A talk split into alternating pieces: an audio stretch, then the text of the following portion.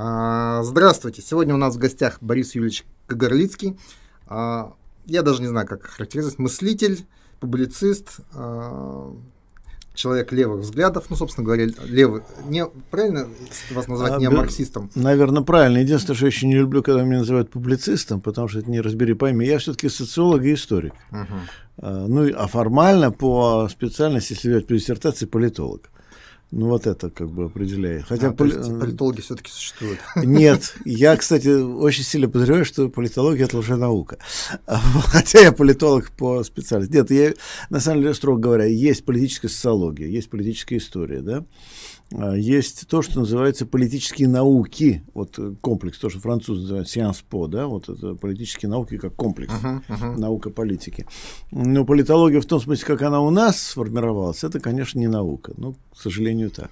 Ну да, у нас, а уж тем более в, как сказать, в, в нашей провинции политологами, как правило, называют политтехнологов, которые хотят в этом выс- вся проблема. высказаться, но, но, не, но не хотят подписываться как политтехнологи. Совершенно верно. А, ну, так я должен сказать большой, кстати, точнее так, я должен выразить большую благодарность дискуссионному клубу Аркадия Янковского, который привез Бориса Юрьевича к нам на Вообще-то я должен выразить благодарность прежде всего, что меня при...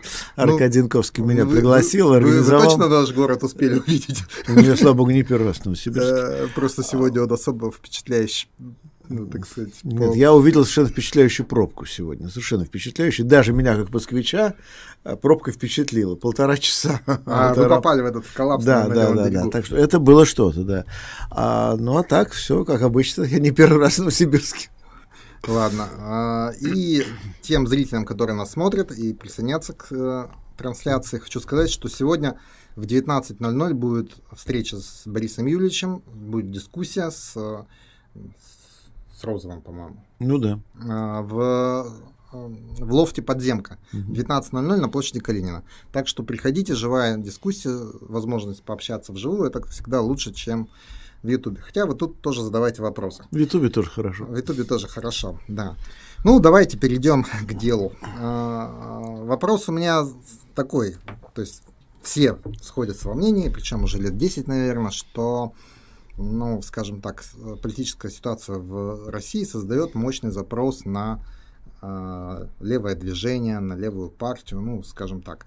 А, начиная с э, того же Ходорковского, который еще из тюрьмы начал писать про левый поворот. Угу. А, причем мы ну, понимаем, что он э, начал это писать, в смысле, написал свое не потому, что он вдруг стал социалистом, но потому что, так сказать, почувствовал этот запрос.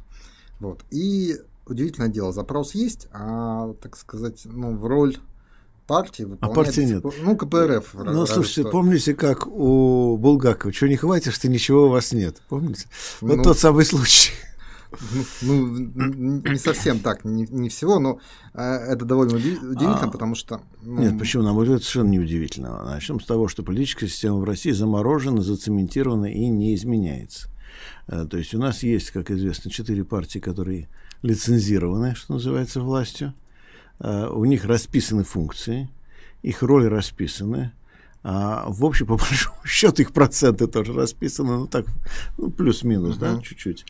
А, то есть власть э, примерно знает, сколько каждая должна получить. Если та или иная партия выходит за рамки своего она сама процента, да, то, во-первых, она пугается первая сама, что точно угадали, а что, что творится, какой кошмар.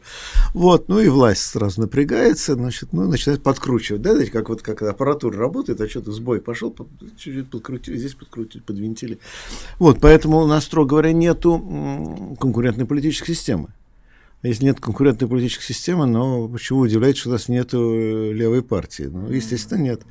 А второй момент стоит в том, что все-таки есть очень большая разница между общественным запросом и способностью общества что-то сделать. Потому что а вот э, тоже Ходорковский или, кстати говоря, какие-то там политехнологи, они думают, что вот есть вроде бы общественный запрос на левое, а вот давайте мы что-нибудь такое сконструируем. Uh-huh. А как раз левую политику сконструировать нельзя, потому что она должна опираться на реальные социальные интересы низов общества, которые не просто реагируют, потому что это популизм, когда сверху приходит какой-то говорит, я вам дам, значит, все, да. Это не будет левое движение, это будет э, популистская спекуляция на э, каких-то общественных потребностях. Для того, чтобы возникло реальное левое движение, должно выстроиться снизу вверх. оно должно устраиваться из самоорганизации общества трудящихся каких-то социальных сил. У нас общество крайне атомизировано, крайне разобщенное. Вот главная проблема российского общества, она сводится даже не к каким-то политическим репрессиям или ограничениям, а она сводится к тому, что само общество крайне разобщено. И такое разобщенное общество, оно ну, для формирования левой партии достаточно трудно, минимум. Uh-huh. А поэтому тут проблема не только в том, что власть не дает. То есть я сначала обозначил, да, политическая система зацементирована, власть типа не дает. Но проблема в том, что если бы, например, была бы а, мощная социальные организации внизу, если бы были бы там сильные профсоюзы, разного рода социальные объединения, а, если бы социальные движения были бы сильными, организованными, по-настоящему массовыми, ну, они его сломали все это, они добились. Даже власть сама сказала, ну ладно, знаете, вот uh-huh. давайте чуть-чуть тоже здесь подрихтуем, подправим, да, вот вам кусочек тоже дадим еще маленький. А, ну нет, этого нет. То есть, соответственно, зачем давать в таком случае, если нет силы, которой нужно уступить, или перед которой нужно как-то подвинуться. Нет такой силы. Причем нет в обществе, я подчеркиваю, не в политическом плане, а именно в самом обществе. Создать левую партию без низового движения и без активности соответствующей невозможно. И точно так же, как вот первая попытка была сделать справедливую Россию еще в какие в 2000 в начале 2000-х годов, там в 2000, по-моему, пятый, шестой где-то вот создавали. Тоже они в администрации посмотрели, посчитали, там не глупые люди, социология есть. Говорят, вот есть потребность какой-то такой социал-демократической, лево-социалистической партии. Он, так сказать, ну, ну, умеренный, но левый все-таки. Да. Давайте будем делать. Только вот, и дальше политтехнология включается, говорит, только, знаете, что очень важная вещь. Только ни в коем случае не пускать туда левых. А, то есть левую партию создать нам нужно, но чтобы левых там не было ни одного, потому что хоть один заведется, так вообще черт знает, что будет. А, поэтому, ну, в итоге, слава богу, один завелся, это Олег Васильевич Шейн, а, завелся человек, ну, а его еще не зачистили? Нет, нет. Кстати, надо сказать, что у Шейна, я могу это наблюдать своими глазами, у него очень хорошие сейчас отношения с Сергеем Михайловичем Мироновым, то есть у него очень хорошие позиции в партии сейчас, но он в каком-то смысле один, такой. Uh-huh. Не просто человек с какими-то взглядами о том, что там вот хорошо бы там, социальными вопросами заняться больше, а человек, у которого есть система взглядов, убеждения, позиция, а, история, биография политическая, а, но он такого масштаба единственный на данный момент. И, и то уже это резко меняет картину, потому что как шла, э, скажем, кампания против повышения пенсионного возраста, сразу вот, когда вышел Шейн на трибуну Государственной Думы, то как одна моя знакомая сказала, увидев это видео, эту запись, у нас в России есть парламент. Uh-huh. Ну, 15 минут всего лишь. Понятно. А в чем такое, как сказать, принципиальное различие между левыми и не левыми? Потому что, ну вот про низовую активность кто только не говорит. Ну, собственно говоря, вот э, политолог Екатерина Шульман тоже говорит, что вот недо... ну, атомизация общества, она сейчас в той или иной степени компенсируется социальными сетями. То есть там происходит... Не компенсируется, я как раз не согласен, она не компенсируется. Она скорее фиксируется и поддерживается социальными сетями. То есть социальные сети, они в этом смысле нейтральны, то есть по ним, ну, как по любым сетям, можно любую информацию, любое содержание гонять. А в атомизированном обществе социальные сети не компенсируют, они воспроизводят вот эту атомизацию. Это не значит, что социальные сети усугубляют положение, они, может быть, даже в чем-то его улучшают, но они, ну, говорю, любая, ну, труба, да, вот у вас труба, а, по трубе можно разную жидкость гонять, да, или ничего не uh-huh. гонять. Это труба и труба. А, они не заменяют непосредственное взаимодействие между людьми и, главное, непосредственно согласование интересов в процессе совместной деятельности. Uh-huh. Одно дело коммуникации, другое дело деятельность.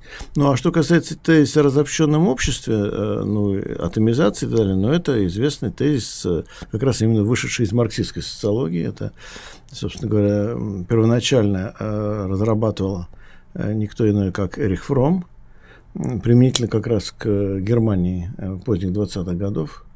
Но потом этот тезис подхватил уже у него Ханна Аренд, э, которая уже никак не левая, но, кстати, начинала как левая, начинала именно в этой левой среде. И, кстати, это очень много объясняет, что Аренд очень много принесла в такую же либеральную теорию, в либеральную мысль, именно идей э, и мотивов, которые были характерны в 20-е годы как раз именно для немецких левых. Ну, не случайно она, скажем, дружила с тем же Вальтером Бениамином и так далее. Ну, кстати, если посчитать ранние ее работы, то она, в общем, да, в таком, скорее, так сказать, социал-демократическом ключе писала. Потом уже сдвинулась резко вправо, но, естественно, на фоне холодной войны. Это другая mm-hmm. история. Ну, так что э, борьба с общественным разобщением, борьба за солидарность и за, соответственно, организацию классового или социального интереса, это, собственно, и есть одна из функций левых в буржуазном обществе. А, насколько сейчас, сегодня, ну, так сказать, актуально учение о классовой борьбе?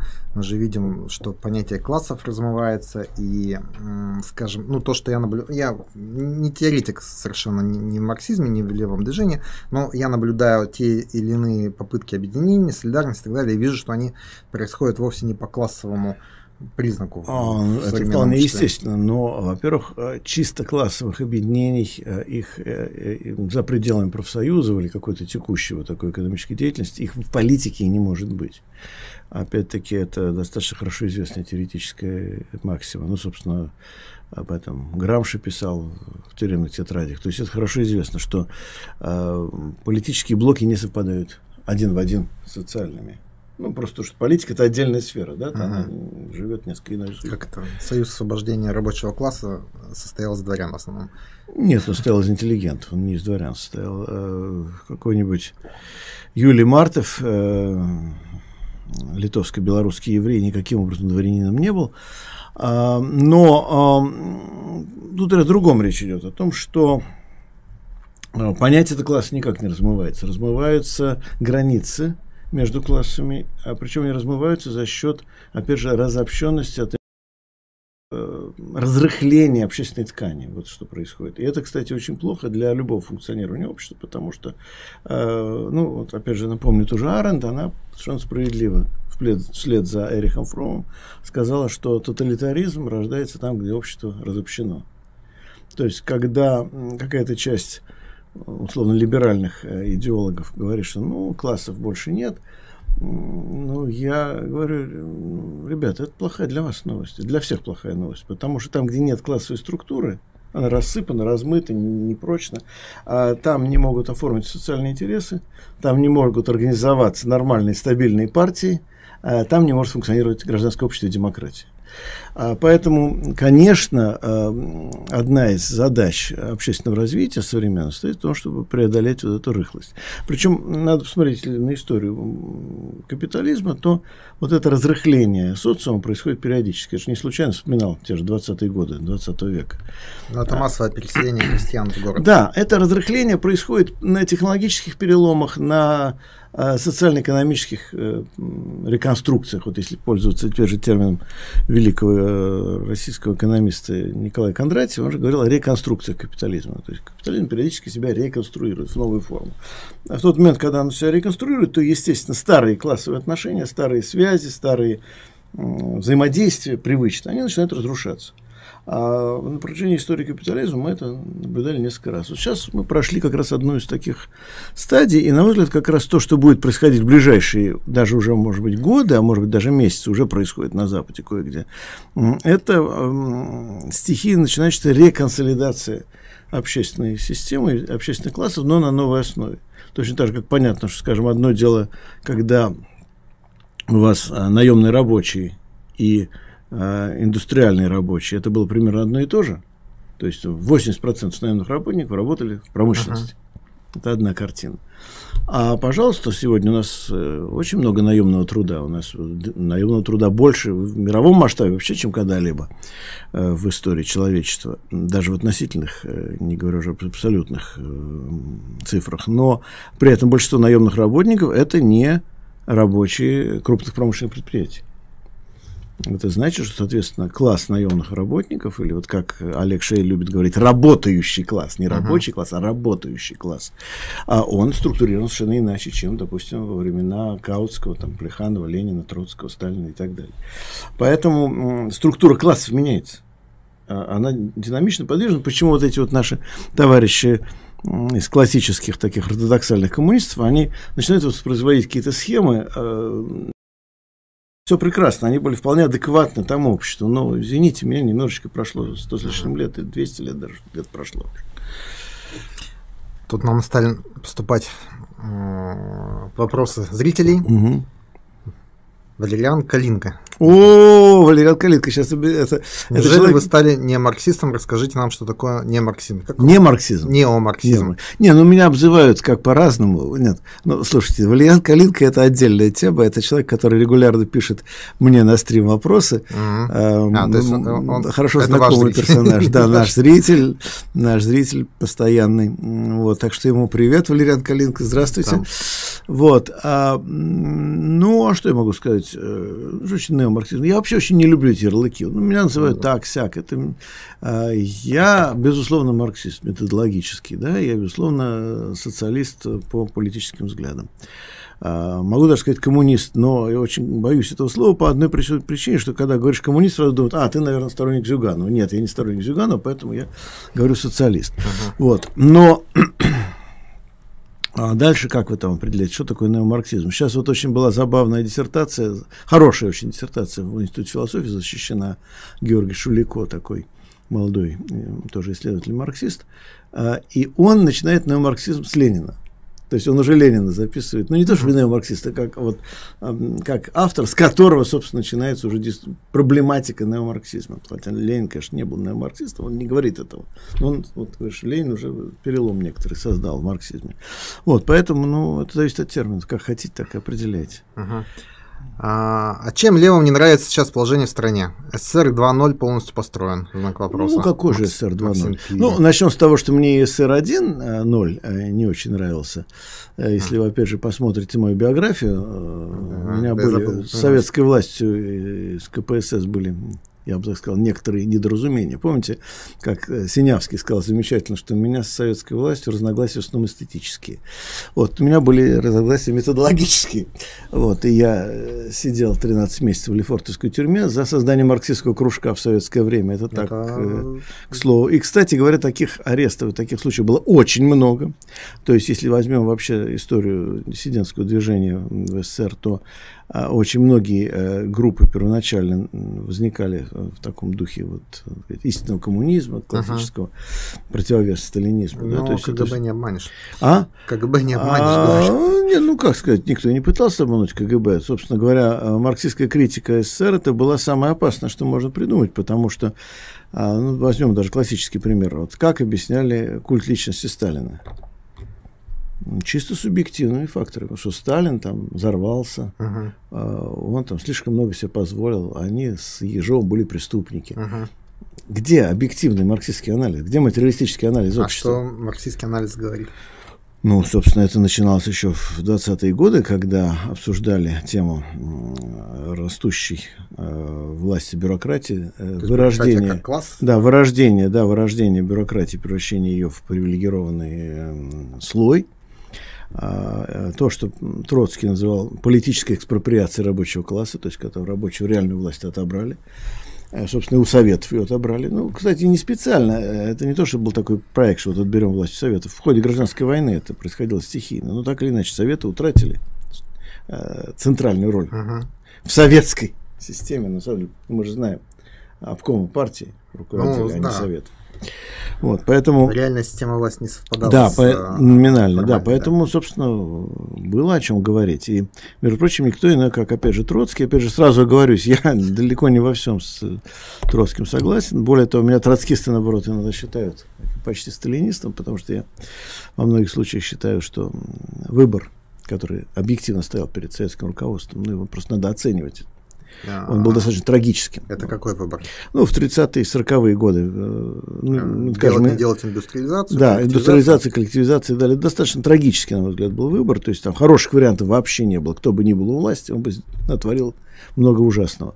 Э, то есть, ну, ведь бывают ситуации и в жизни, и в истории, когда просто хороших вариантов нет, есть много плохих. Да? И мы сейчас видим тот плохой вариант, который реализовался, он был достаточно страшный. А, но мы не знаем, что могло бы быть альтернативой. Я думаю, что альтернативы были бы не намного лучше. А, вот но это отдельная тема, да, сейчас не об а этом вот говорим. Финляндия, например. А что Финляндия? Финляндия начала, между прочим, с э, чудовищных массовых репрессий в 2018 году. Начнем с этого, да? Mm. Ну, а потом дальше, что Финляндия была все-таки частью Запада уже. И Финляндия была уже индустриализирована в значительной мере.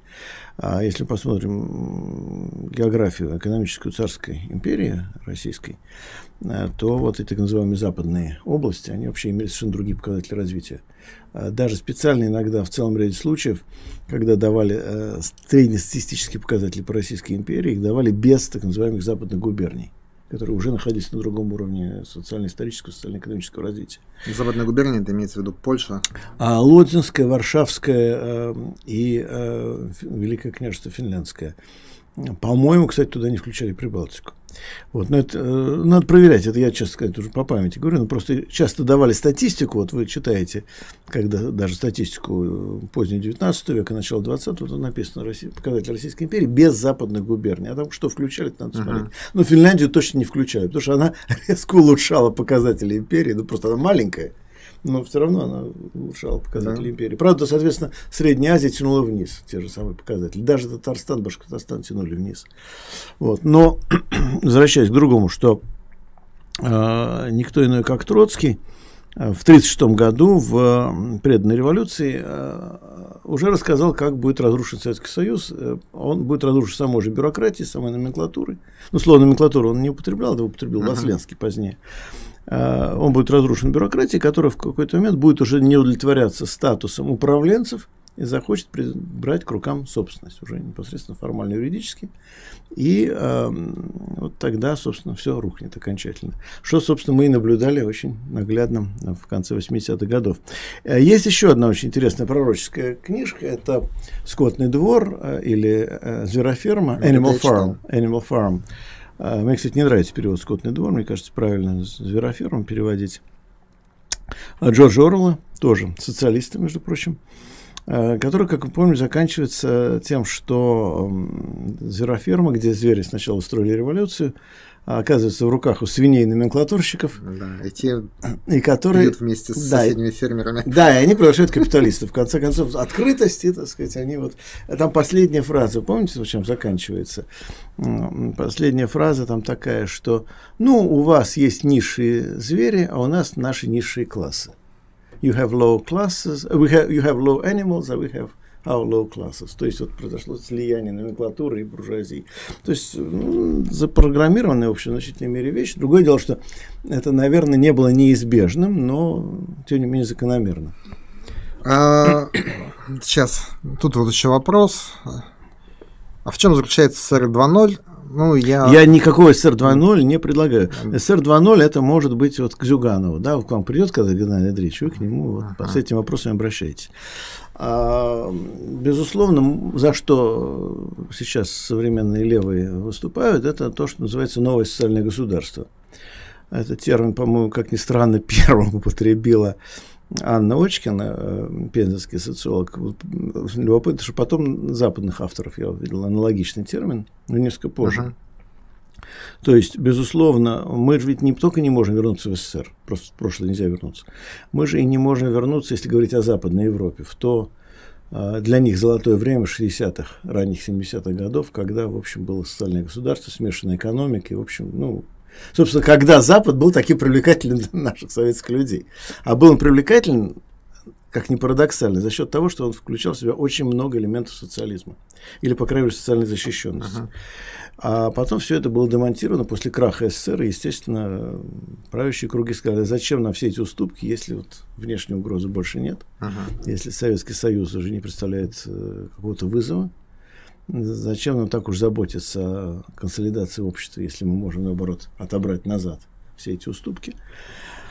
И э, проблема в том, что и на Западе просто так взять и механически вернуться назад.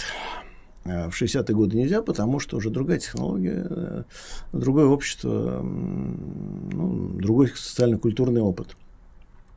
Но, тем не менее, э, речь, конечно, идет о том, чтобы построить новую модель смешанной экономики, то есть не о том, чтобы взять и все, всех отобрать, да?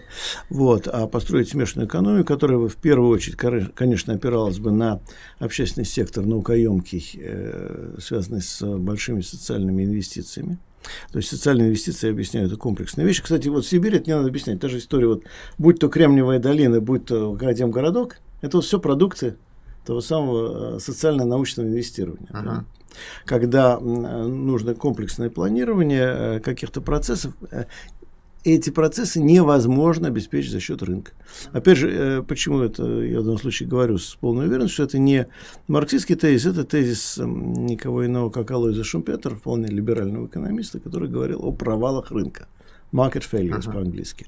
А, то есть есть целый ряд процессов, ну, э, Джон Гелбрейт, опять же, об этом писал, которые, в принципе, рыночными механизмами не обеспечиваются. Они привели в свое время эти процессы к э, возникновению мощного общественного сектора, который впоследствии был приватизирован и что называется, захвачен. Так сейчас же вот современная Россия примерно то же самое пытается делать. Вот э, нацпроекты, Нет. А, внерыночные Нет. госкорпорации. Во-первых, госкорпорации крайне рыночные. Вот это как раз один из парадоксов. Госкорпорации – это суперрыночные корпорации. Вот давайте возьмем историю с теми же Россетями. Сейчас это идет скандал на протяжении уже примерно трех недель, когда старый э, энергетик Яков Шойфель написал письмо, что там Россети творят черт знает что, монополисты э, отбирают потребителя, ну и так далее, и так далее. Ну, неважно, правильно, неправильно, я не энергетик не берусь.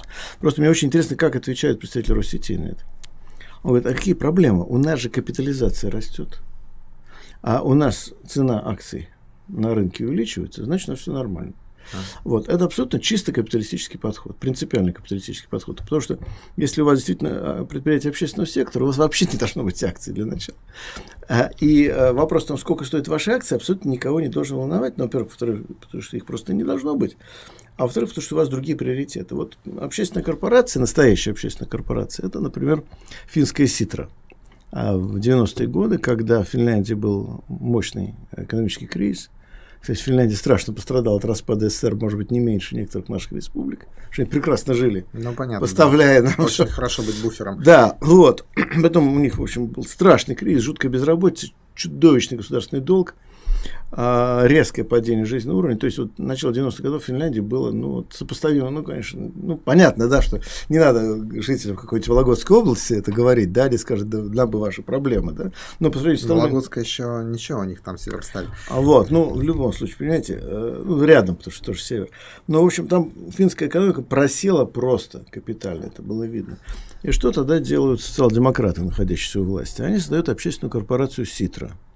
Ну, во-первых, ключевой момент. Никакого э, частного капитала, никакого э, рынка. То есть в том смысле, что вы акции свои на рынке не котируете. Это 100% государственное предприятие.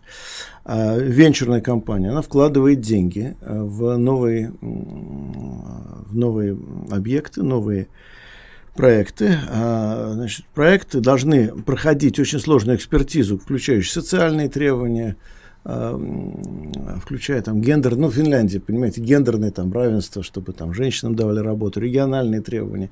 То есть сложная система координат. Очень низкая, это очень важно, очень низкая оплата менеджмента.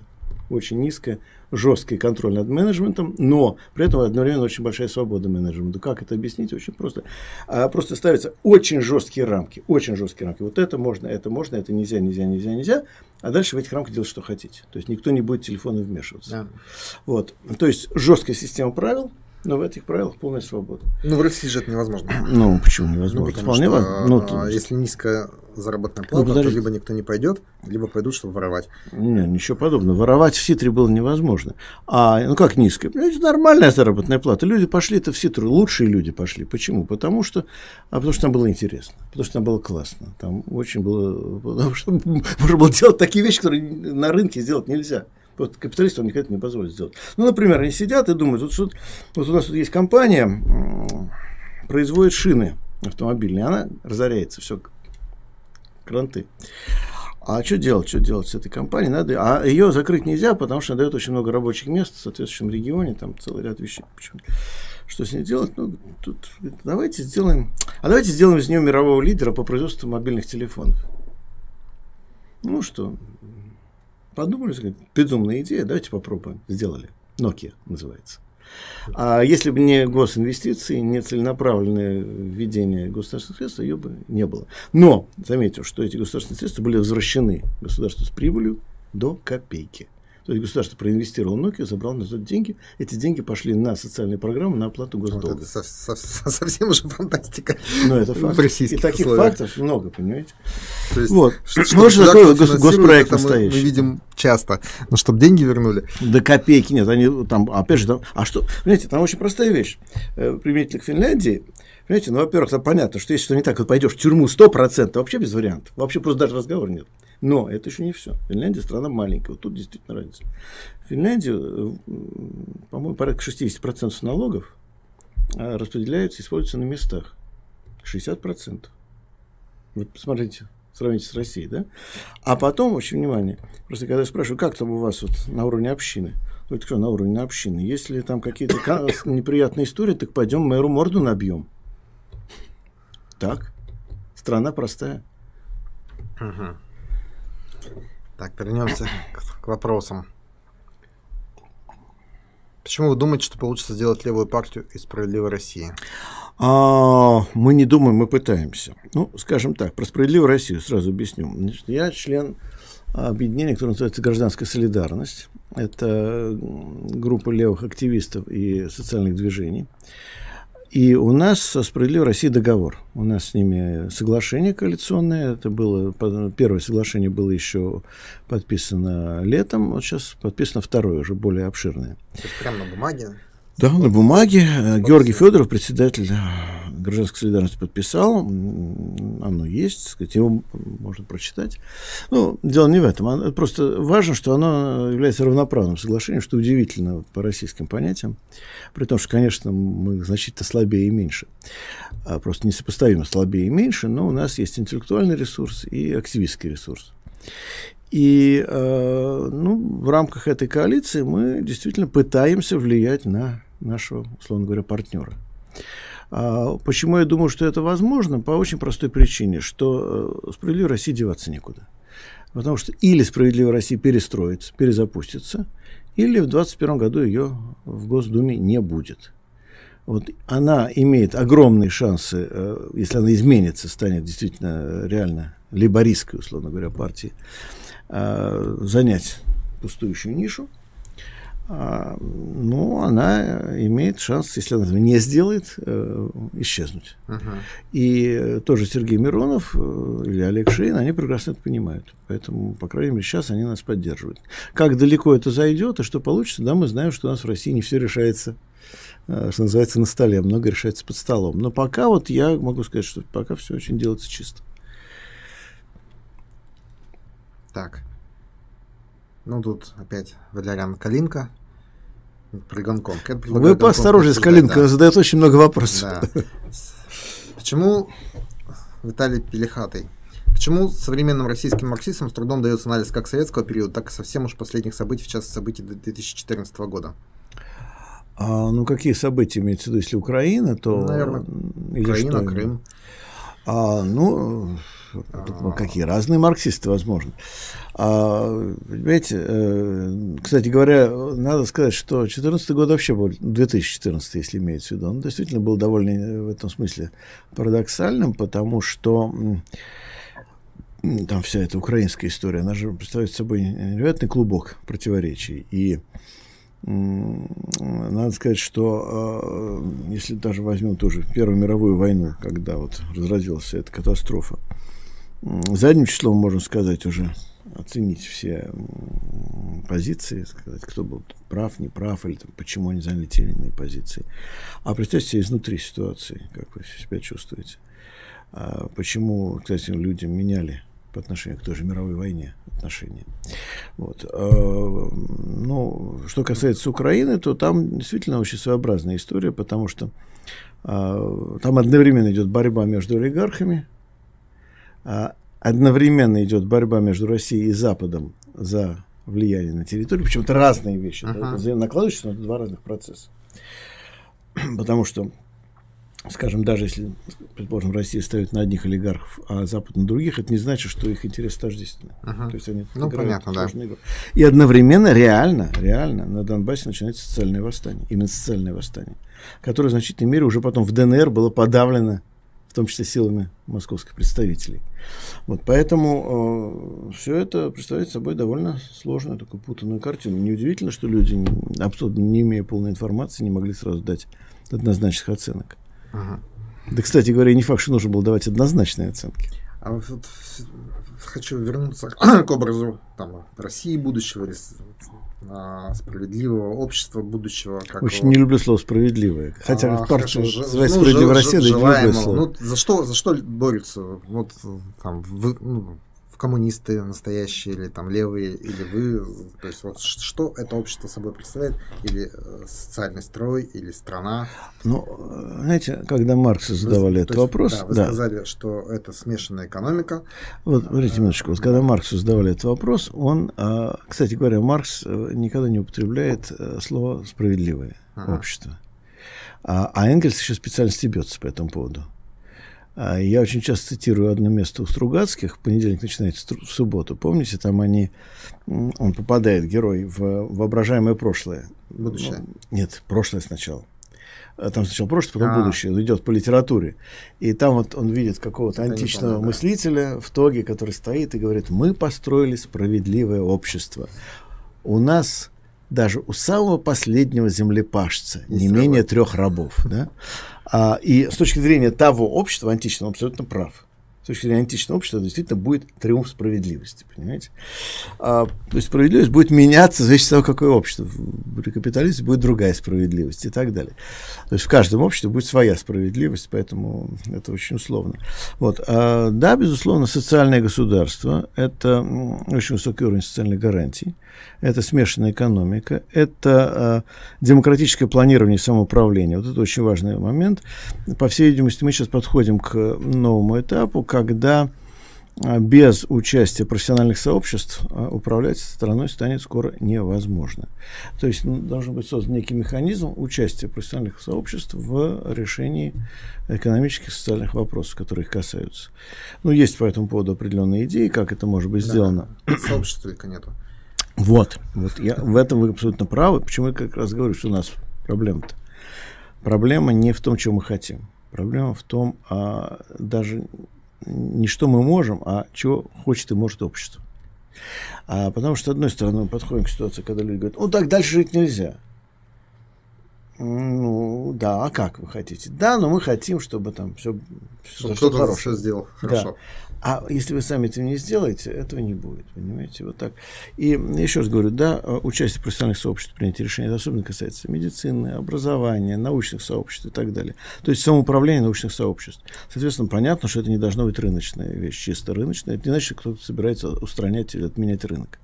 А были, опять же, замечательные работы еще 60-х, 70-х годов, я просто не могу назвать. Ну, начиная с э, Джона Мейнарда Кейнса, конечно, сказать, еще с 20-х, 30-х годов, потом Михаила Колецкого, потом а уже более позднее это Ауташик, Владимир Брус и так далее. Целая школа экономистов, которые как раз занимались темой не только, как вот сейчас считают, рыночного социализма, как им приписывали, а еще занимались гораздо более важным вопросом демократического планирования. И э, понятно, что речь об устранении рынка, вот таком насильственном, не идет. Э, более того, как мы посмотрим на историю Советского Союза, так э, не был в Советском Союзе устранен рынок. Он очень странно работал, очень своеобразно. Но есть, опять же, интересное исследование покойного уже Роговина, называется «Сталинский неонеп», показывающий очень любопытную вещь, что как раз в позднее сталинское время рыночные элементы в советской экономике нарастали. А, а парадоксальным образом во время оттепели Хрущев их устранял. То есть вот представление о том, что вы имеете больше рынка, там больше свободы, uh-huh. и наоборот больше свободы, меньше, э, соответственно, меньше свободы, меньше рынка, не совпадает с реальным движением истории, потому что никто иной, как условно, так сказать, там, а, ну, относительно либеральный в кавычках политический Хрущев, очень условно, да, но тем не менее оттепель реальная да, была. Э, именно он вот э, громил остатки артелей, э, там, усадебные участки, там, вырубал сады крестьянские и так далее. То есть добивал вот эти остатки рыночной экономики. Поэтому тут прямой связи нет. Он, а, просто более сложный социальный процесс, которым, которым мы имеем дело. И, безусловно, элементы рынка или какие-то рыночные фактор абсолютно необходим, в том числе для планирования. Угу. А, поэтому, конечно, экономика должна быть планово рыночная. А, скажем так, ну, в мире было очень много левых проектов, ну, СССР один из них, но далеко не единственный. А, какие условно можно назвать успешными, ну, на ваш взгляд? А я вообще думаю, что успешными можно назвать все или не один. Объясню почему. Потому что эти проекты были успешны на определенном историческом этапе. Я не представляю быть успешными на следующем историческом этапе. Когда вы говорите, что Советский Союз провалился, это чистая правда. Но, минуточку, он провалился, как ни странно, не тогда, когда были самые плохие времена.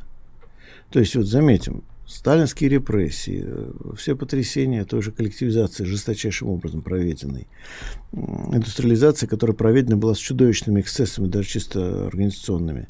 Я про репрессии не говорю, но вот, почитайте. Я читал архивы, э, когда писал книгу «Периферийная империя», как проводилась индустриализация. Там было понятно, что эксцессов организационных было очень много. Кстати, есть такой замечательный французский историк Франсуа Ксавье Нерар. А он изучал как раз доносы, пришел к ужасному выводу, что очень многие люди, которые сели за вредительство, они действительно совершали то, что было приписано. Внимание. Но не потому, что они были врагами советской власти, а потому, что они были идиоты. Mm. То есть, а вот нельзя сказать, что вы его посадили, потому что по идиотизму там сломал станок.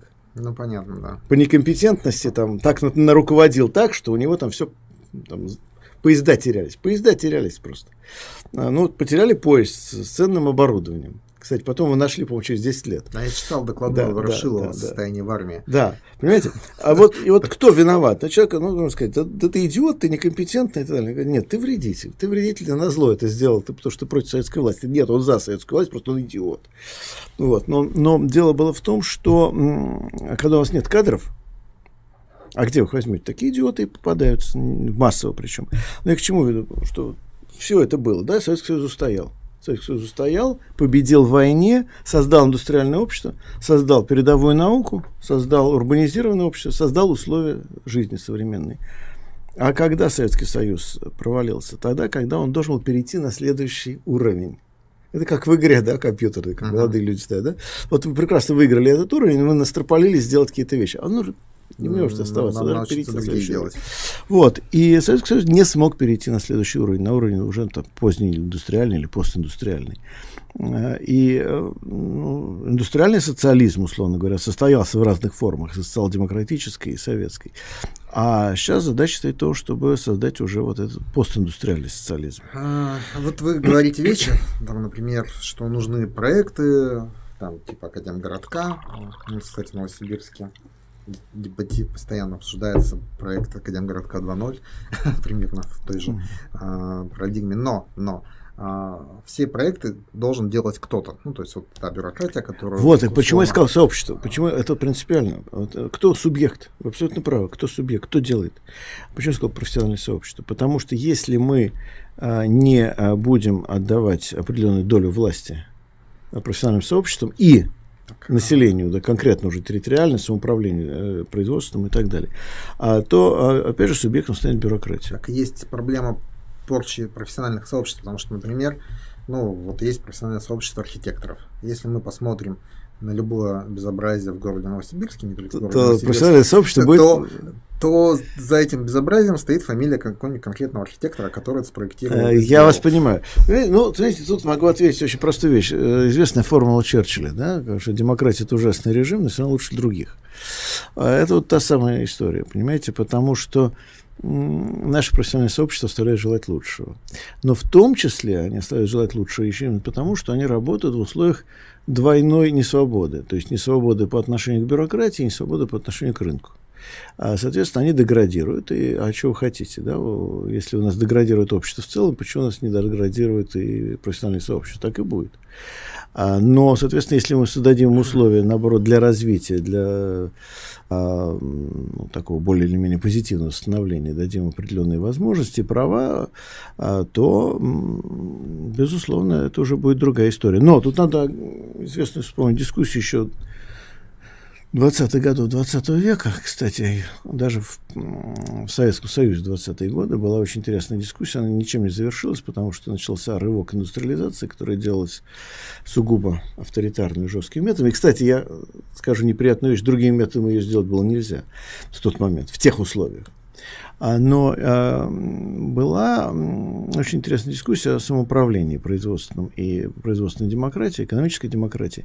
И там, кстати говоря, в том числе советские как раз экономисты говорили, что мы, например, не можем просто дать рабочим э, полностью возможность управлять собственным предприятием, потому что есть еще потребители, есть жители региона, да. а есть смежники, а поэтому должна быть такая система координации, которая включает интересы вот этих а вот это, разных кстати, да, э, кстати, агентов, у нас субъектов. Же, у нас же пытаются там, общественный совет при там, министерстве. И в этот общественный совет входят, ну, вот, работники. Ну, в смысле, там, например, при Минздраве врачи. Ну, да. При а, они, а транспортном. А, откуда они берут этих врачей? Они их сами подбирают. Так нет, они проблема в том, что а, общественный совет должен быть из потребителей услуг, ну хотя бы да, частично. Да, да, да. А он из из профессионалов. Так, я, так, ты, профессионал, я поэтому... Ну, я, не ну, говорю, но поймите мою позицию. Работают, да. Я за то, чтобы дать как можно больше власти и возможности профессионалам, но нельзя их оставить одних, называется, безгранично. Да? Опять же, вспомним, по-моему, это Климансо знаменитую фразу произнес, что война слишком ответственное дело, чтобы доверять ее генералам.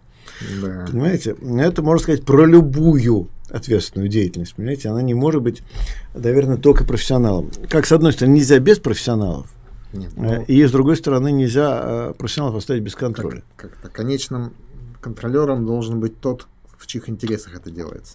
А кто, кто этот интерес? Ну, в монархии это монарх, а ну, в демократии это народ. Но... Ну, народ неоднороден, вот в чем дело. Понимаете, вот есть как раз проблема демократии стоит в том, что народа вообще не существует. Народ делится на социальные группы с разными интересами. Э, демократия это, э, если она работает, да. Если она работает. Это механизм согласования этих интересов. Причем все равно могут оставаться проигравшие. Только надо понимать, не будет такого, чтобы довольны все. Сейчас пару вопросов еще. Да. А, ну, наш преданный зритель Кирилл Канин спрашивает, появится ли в России нормальный профсоюз, когда и при каких условиях. Я думаю, это вопрос, вопрос надо к, к гадалкам, наверное. Да нет, я могу как раз на него ответить. Да? К сожалению, очень просто ответить, потому что профсоюзы растут, когда растет промышленность.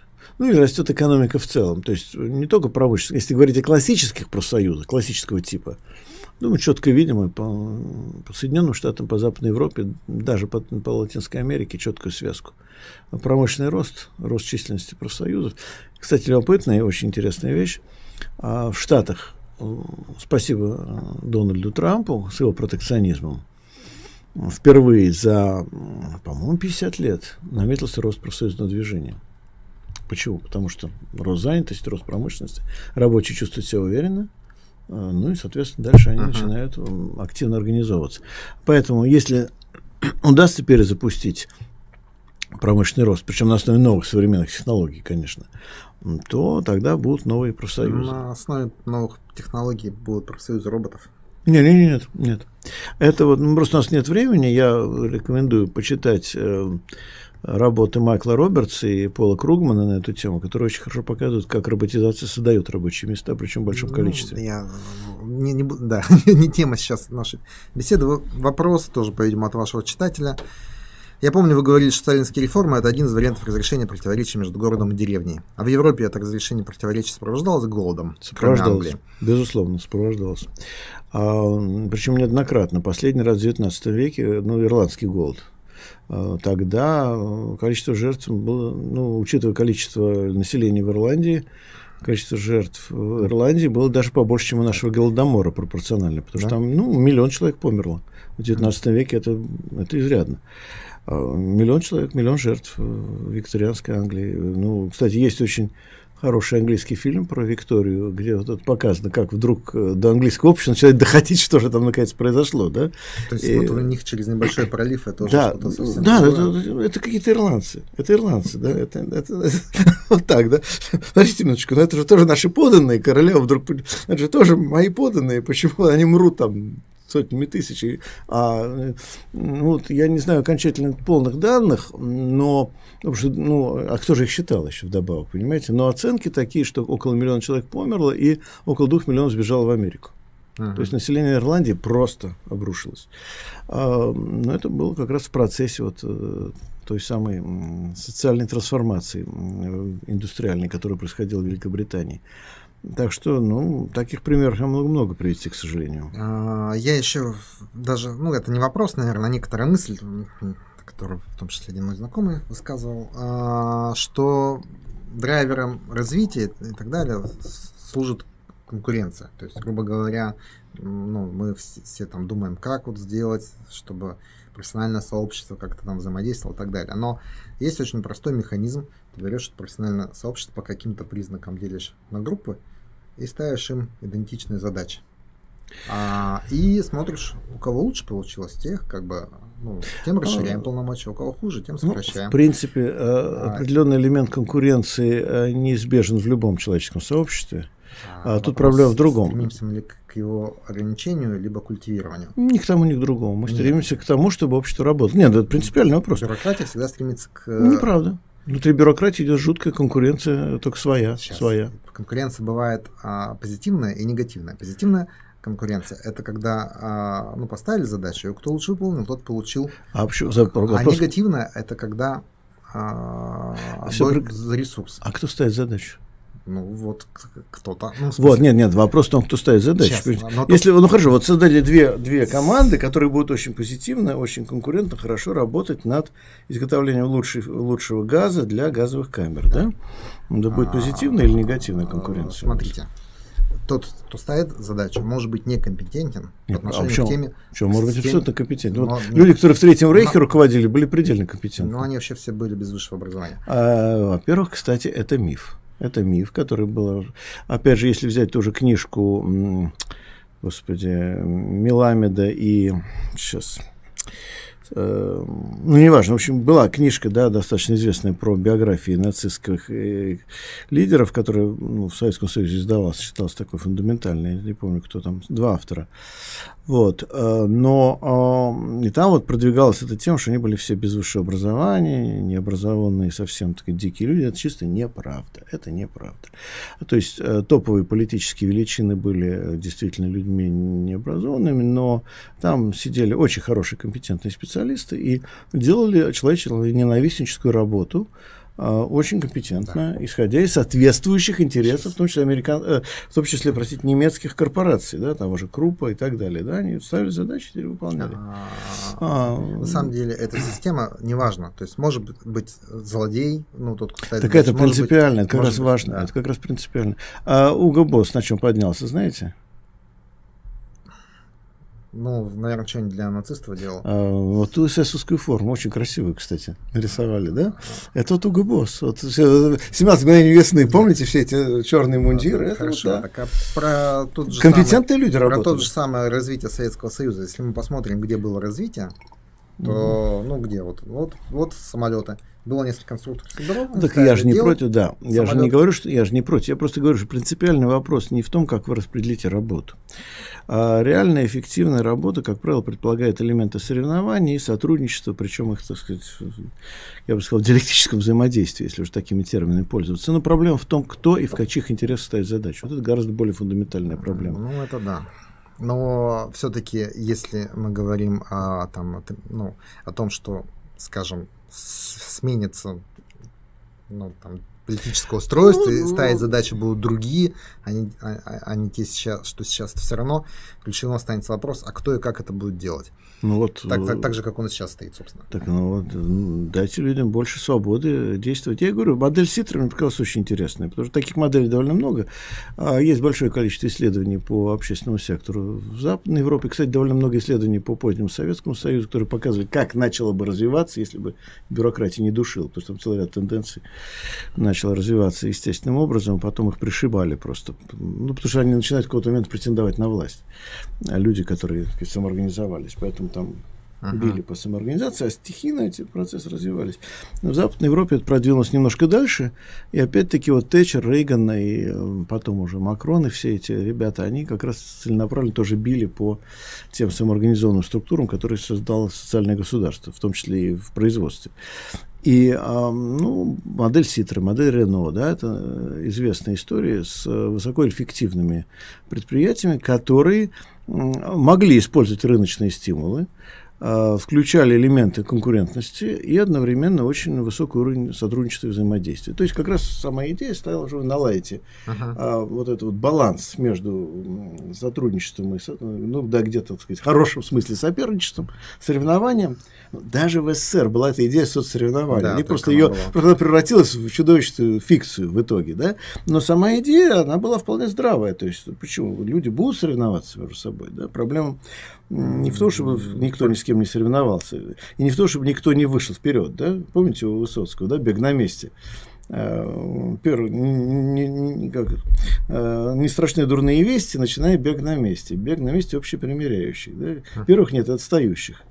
Вот. А тут ничего общего с социализмом нет. Я просто говорю, что есть два других вопроса. Кто ставит задачи, в чьих интересах, какова процедура формулирования этих задач, и э, дальше вот как действительно вы найдете баланс между сотрудничеством, соперничеством уже людей внутри системы.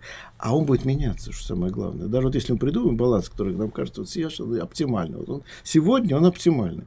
Вот он поработает какое-то время, через какое-то время скажет, ну, знаете, а вот уже что-то не то, да, потому что общество изменилось. Я, я о чем сказал, что Советский Союз проиграл не от своих провалов и неудач. Он проиграл, как ни парадоксально, своих достижений. Что своими достижениями вышел на тот уровень, который сделал неадекватными его, уже все эти структуры. Ага. Вот в чем беда. И проблема общества, что уметь перейти на следующий этап. Вот сейчас мы катастрофически сталкиваемся с тем, что общество не может, прежде всего в России, перейти на следующий этап. А почему? Потому что система интересов господствующая такая, что все зацементировано, и пойди что-то поменяй. Вот почему у нас страшная общая ситуация, Но... объективно. Понятно.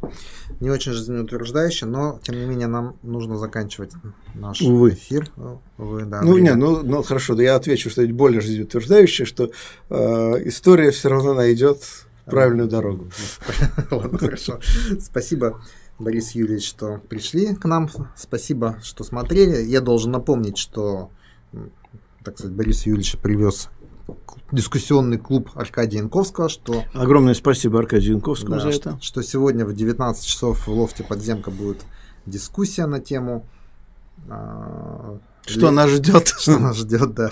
Совместимость левых идей и демократии. Э, приходите, участвуйте, задавайте вопросы. Всем спасибо, до свидания. Спасибо вам.